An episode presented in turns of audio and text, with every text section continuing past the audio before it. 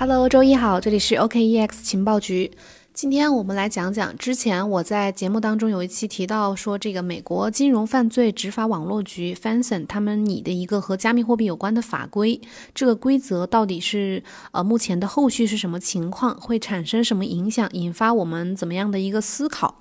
这个机构呢是美国财政部的一个下属机构，它的英文全称是 The Financial Crimes Enforcement Network，简称呢就是 FinCEN。这里我们就把它叫做这个美国金融犯罪执法网络局吧，因为说中文的话，可能呃在呃听音频的时候可能听得更加清楚一点。十二月十九日的时候，去年十二月十九日啊，这个金融犯罪执法网络局，呃，对一个新的呃提出了一个新的拟议的法规。这个规则呢，就是呃针对非托管加密钱包交易报告的一个规则，并且他们把这个规则呃拟出来之后呢，去征集大家的意见。然后这个规则大概的要求呢，就是要求这些受监管的公司，对于他们大于三千美元的非托管的钱包用户姓名和地址进行验证。另外呢，还呃要求交易所去提交和存储加密货币相关的这个交易记录。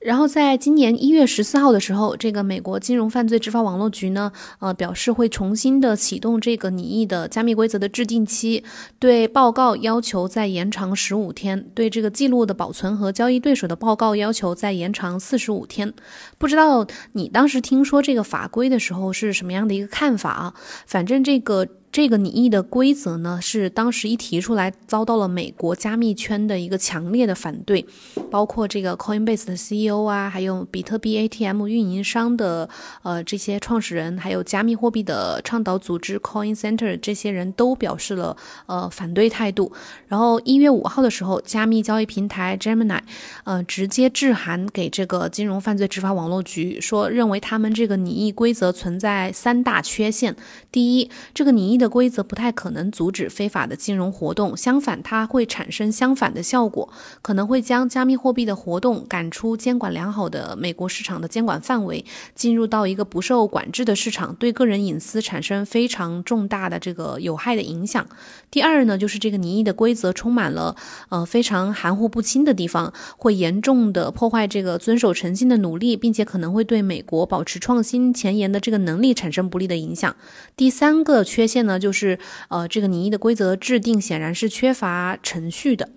另外呢，除了加密交易平台，还有一些加密行业的从业者，美国还有一些律师也对这个法规表示反对。一月十四号的时候，叫 Robsk and Gray 这个律师事务所的一个律师在 CoinDesk 上面发了一篇文章，说这个美国金融犯罪执法网络局的拟议规则很公然的违反了公民的自由，并且嗯违反了美国宪法第四修正案。然后在今年一月六号的时候，比特币 ATM 运营商 CoinFlip，他呃也他们也表态认为这是一个有缺陷的提议，并且在关键方面施加了新的和不必要的负担，比传统的货币转移制度更加的沉重。这条拟议规则呢，假设金融机构能够呃。正确能够确定这个钱包是托管钱包还是非托管钱包，并且要求这个金融机构有责任做出区分。然而，这对于金融机构来说是很难实现的，因为加密货币区块链通常是呃只有有限的关于加密货币交易的信息，就是可能金融机构本身都呃不太好确定这个钱包到底是托管的还是非托管的，他们通常都只有这个钱包的地址这个信息。紧接着，在这个一月五号的时候，这个 Coinbase 的 CEO，嗯，他还表示说，这个拟议规则如果通过的话，他会在法庭上对这个规则提出异议。最后呢，在这么多这个行业从业者的共同抵制之下，一月二十一号的时候，美国政府就呃宣布冻结了这个机构提出的这个规则，这个加密钱包的规则。然后呃，这个拟议的加密钱包规则呢，将会经过进一步的审查再做决定。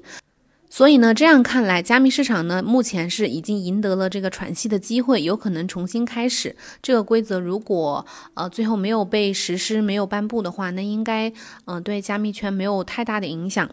不过呢，虽然美国金融犯罪执法网络局提出的这个拟议规则遭到了强烈的抵制，并且被政府最后是冻结了，但是它背后所蕴含的这个加密货币的合规化是非常值得我们去重点关注的。就正如之前，呃，区块链和加密数字资产研究者古彦希老师认为的那样，美国新政府金融监管立场呢会更加认可比特币，更加有利于机构资金流入比特币。一月二十五号的时候。古彦希撰写了一篇文章，认为美国新一届的政府的金融监管立场呢，会更加的去倾向比特币，因而呢，会更加的促进比特币成为一种主流的资产类型，因此会更加有利于机构的这个资金去流入到比特币当中，所以比特币未来依然有非常大的这个上涨空间。但是，针对我们今天聊聊的这个拟议的规则啊，以及它后面遭到了抵制，甚至被政府冻结这个事情呢，其实还是。嗯，表现现出了一个什么问题？就是说，这个，